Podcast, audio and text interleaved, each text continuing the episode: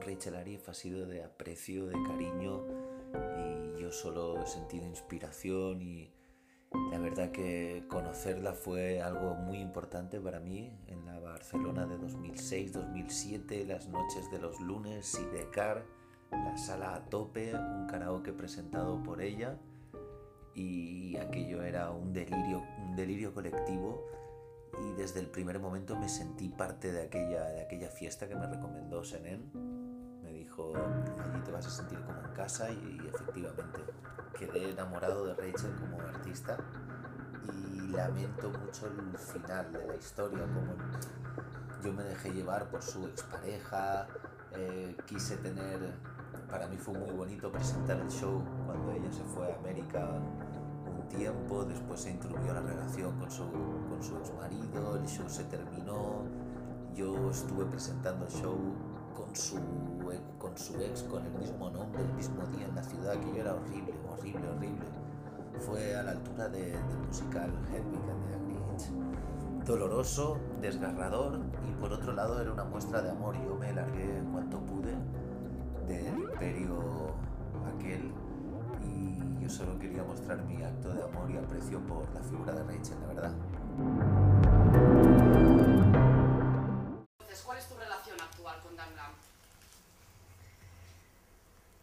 Yo echo de menos a Dan Glam en Anticaraoke. Eh, era, estaba allí en, la, en nuestra primera fase cuando estábamos en Sidacar y pues se ha hecho muy estrella, ahora no lo veo.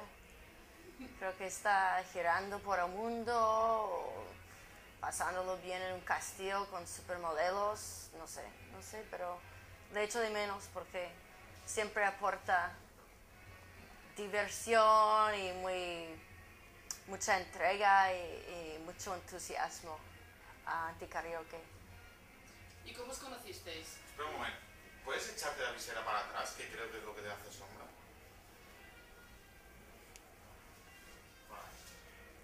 ¿Cómo os conocisteis? ¿Cuál fue el primer contacto con Dani? Si quieres, puedo ponerme, ponerme uno de estos. No, no hace falta, está bien, está bien. ¿Sí? Sí, sí, está bien. Ok. Ok, ¿qué? ¿Que ¿Cómo os conocisteis? ¿Cuál fue el primer contacto con Dan Glam? Mi primer, mi primer contacto con Dan Glam era en Anticaraoke, cuando estábamos en Sidecar y cantaba en el escenario y tenía mucho estilo, me gustaba y me encantó su fashion sense y ahí le conocí por primera vez. Vale, háblanos un poquito del glam.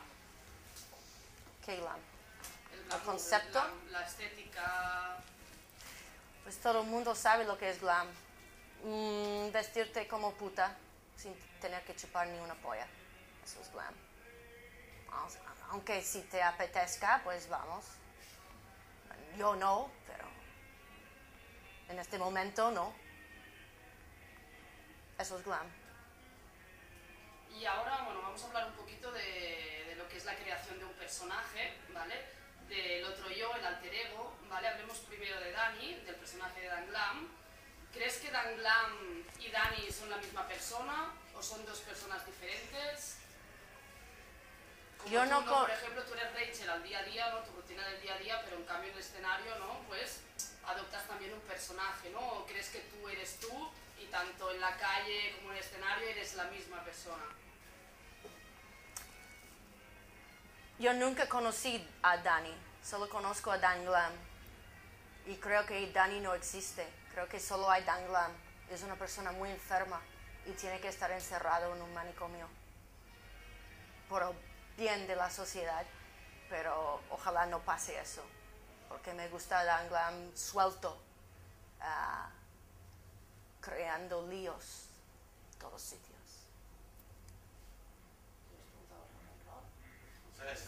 Vale. Ah, bueno, entre los muchos seguidores del Anticaraoke, ¿por qué se eligió a Dan Glam para formar parte del reportaje que os hicieron, ¿vale? Del Anticaraoke en Entrelíneas, en la televisión de Cataluña? Yo no tengo ni puta idea por qué eligieron la- las personas que eligieron. E- Era cosa de ellos. No, no fue nuestra, no fue la decisión nuestra. Vale. Cuéntanos alguna anécdota que compartas con Dan Glam. ¿Alguna vivencia con Dan Glam que nos puedas contar? Lo dejaré para luego, porque eh, ahora no se me ocurre nada interesante y me gustaría tener algo que decir. Vale.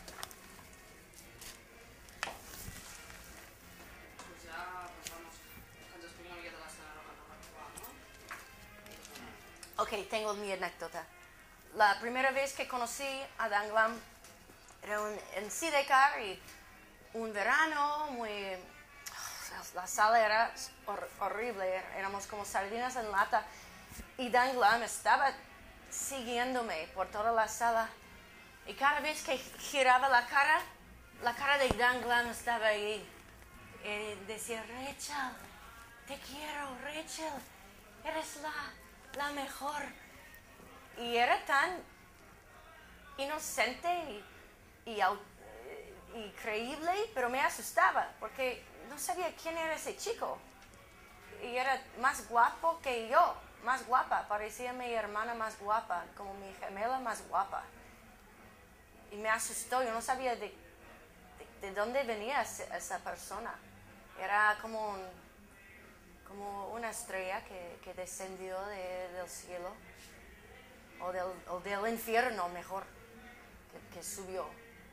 Una estrella negra, un ángel negro. Vale, ahora, ¿nos podrías describir a Dan Glam en tres palabras?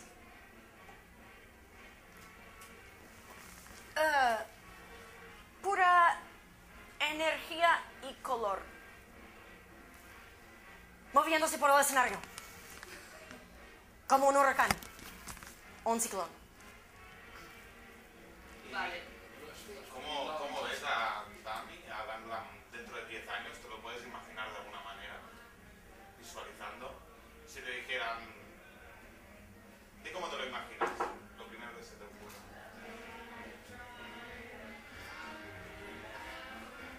Hola. ¡Hey! ¿Qué tal? Ah, pensé que están, ¿está grabando? Sí. Sí, sí. Pues dentro de, dentro de 10 años Dan Glam será una gran estrella. O un gigolo, el mejor pagado gigolo de, de todo el mundo. O será el nuevo novio de, de la duquesa de Alba. Lo que quiera es lo que logrará. ¿Qué aportaba Dan Glam en, en, en el anticaraoke? Dan Glam, oh, siempre, siempre cuando Dan Glam actuaba era muy bueno para el show porque no solo tenía una, un- una imagen increíble, pero su actitud era perfecta. Tenía la actitud que siempre quiero que la gente se inspire, por, por- porque la gente se inspire, porque siempre tenía mucha, mucha en- energía, está alegre, está alegre, como dicen en inglés, es como un cerdo en mierda. Ah, tan alegre como un cerdo en, mierda, entre la mierda. Es- es que está, respira, ¿cómo se dice? Respira, ah, come y caga el show. Glam es una persona del show es una estrella, una estrella de, que, que, que inspira que cualquier, que puedes, si tú coges, si tú te conoces bastante, pues puedes enfatizar fa- ah, cosas de tu personalidad, practicar mucho y si tienes algo que decir, pues tú también puedes llegar a ser una estrella haciendo algo interesante para otra gente. ¿Y qué carencias y virtudes crees que tiene Dami? ¿Qué carencias? Sí, una de cal y una de arena. También queremos poner una de cal y una de arena. Dan Glam no tiene ninguna carencia. Dan Glam es, es como decir, ¿qué carencias tiene Dios? Joder. Lo que a, mí me gustaría ver que, que Dan Glam hiciese más de su propio rollo de cosas y dejar las imitaciones al lado, al final de todo, porque él no hace falta, ya existe un Iggy Pop, ya existe esa gente, pero hace falta realmente existir un Dan Glam que llega a, las masas. pero es súper joven, entonces tiene mucho tiempo para descubrirlo y está, está descubriéndolo. Y mientras tanto está haciendo esas gilipolleces de Iggy Pop y todo eso, ¿no? Pero yo he visto el vídeo de él tocando la guitarra, cantando canción original y eso realmente es lo que llegará a ser una estrella.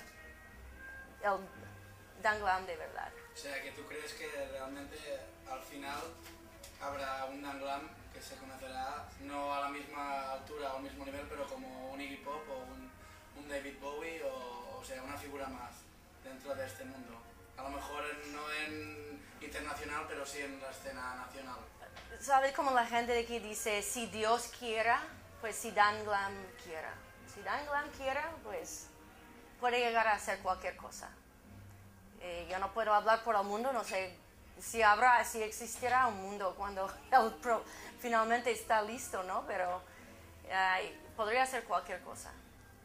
Si realmente lo cree, puede hacerlo. Vale, Vale. pues lo tenemos que dejar aquí. Está, ya está bien, además. Ok, Muchas gracias. gracias.